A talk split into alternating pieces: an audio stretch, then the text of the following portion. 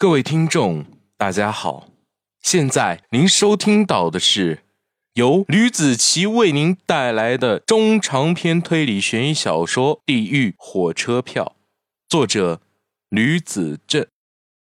前情提要：程法医带着一系列的检查报告递给了张国栋，张国栋这边安排了自己的手下进行搜捕，要去的地方。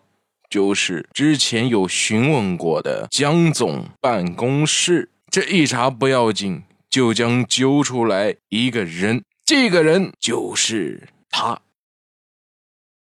第六十三章，所有人都傻眼了，中间有一段时间鸦雀无声。不多时，他们全部都炸开了锅。这种事情他们根本就想不出来的。自己的老板江总怎么会被人给杀了呢？这怎么可能啊？昨天还好好的和我打电话说雨停了，在上班的，怎么突然就出这档子事了呀？大家都纷纷的议论这件事，简直就像是开玩笑一般。谁敢在太岁头上动土呢？江家可是十分厉害的角色。平时巴结还来不及了，居然还敢杀他们家的人，没开玩笑吧？管理人事部的经理如是问道。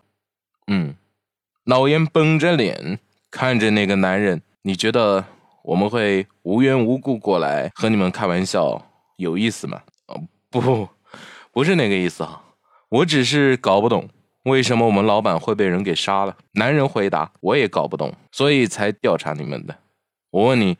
江林在人际关系处理方面做的怎么样呀？老严如实问道。处理人际关系还是比较不错的吧？是不是啊，大伙？一个人说。全场人都在应和着。江总在南京这一片赫赫有名，无人不知，无人不晓。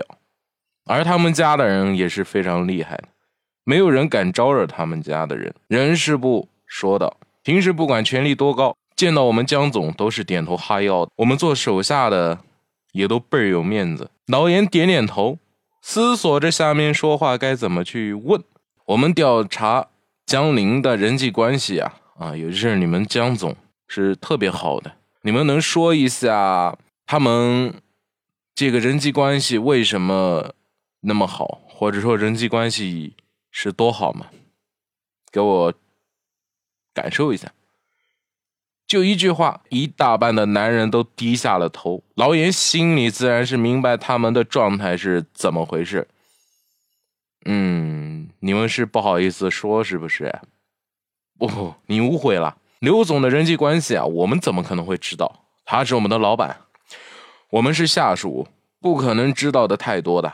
一个人低着头说道：“哦，不误会，不误会，我们已经调查了七七八八的了。”想了解一下具体的内容，老严抬头看着他们，这个这样吧，你们在这里等着，外面我派几个人一个一个的出去啊，询问一下，盘问一下，好不好？这样的话你们就不会那么紧张了。老严说完，挥手让跟着自己一起来的四名刑警都出去了，从左往右一个一个的出去了，就这样开始进行。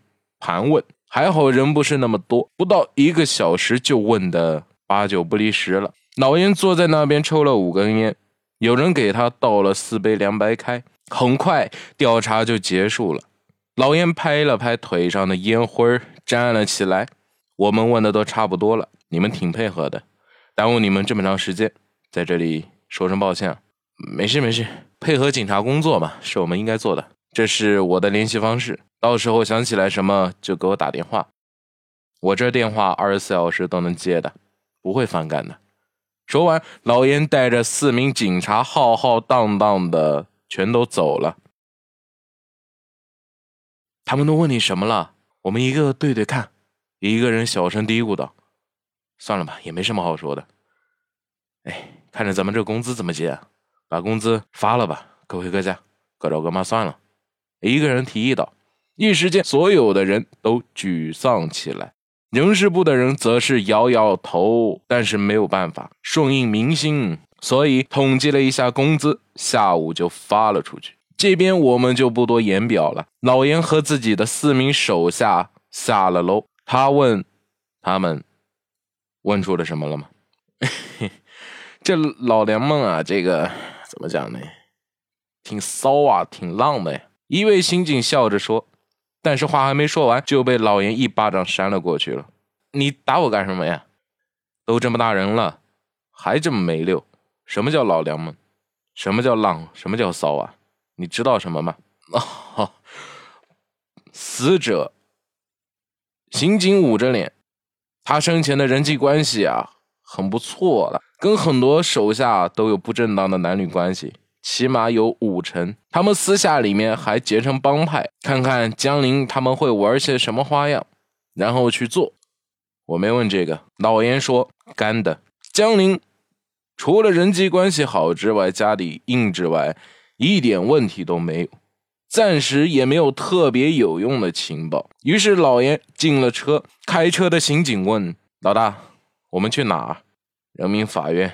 老严躺在座位上，闭上了眼睛。既然朱茂生夫妇死不是出在妻子江玲的身上，通过筛选法则排除江玲，就还剩下朱茂生。对于朱茂生，警方除了知道这个人有这么一个名号之外，其他的事情都一无所知。正如他们报告材料上面写的那样，只有朱茂生一个名字之外，其余的就剩下了一张白纸。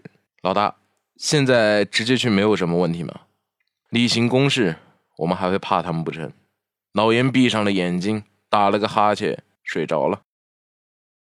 刑侦大楼里，张国栋思索了片刻，决定把孙子聪给放了。于是他走到了楼上，吩咐看守孙子聪的两个刑警可以下去。之后推开了大门，大摇大摆的走进了房间。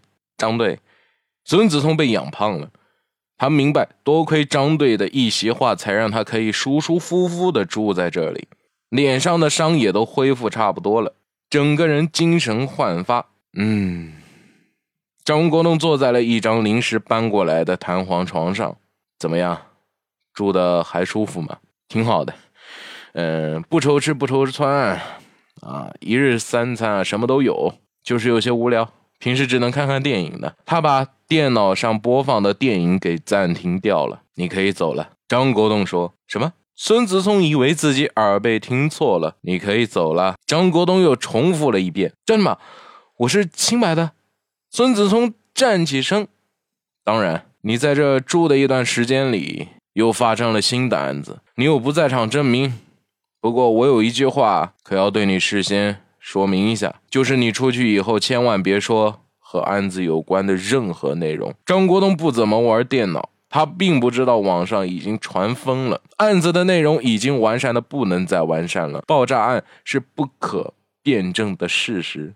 哦，是是是，你们照顾我这么长时间了，我肯定不会给你们添麻烦的，请组织放心。孙子聪起身就要走，可是又回来了，惊恐的看着张国栋的脸。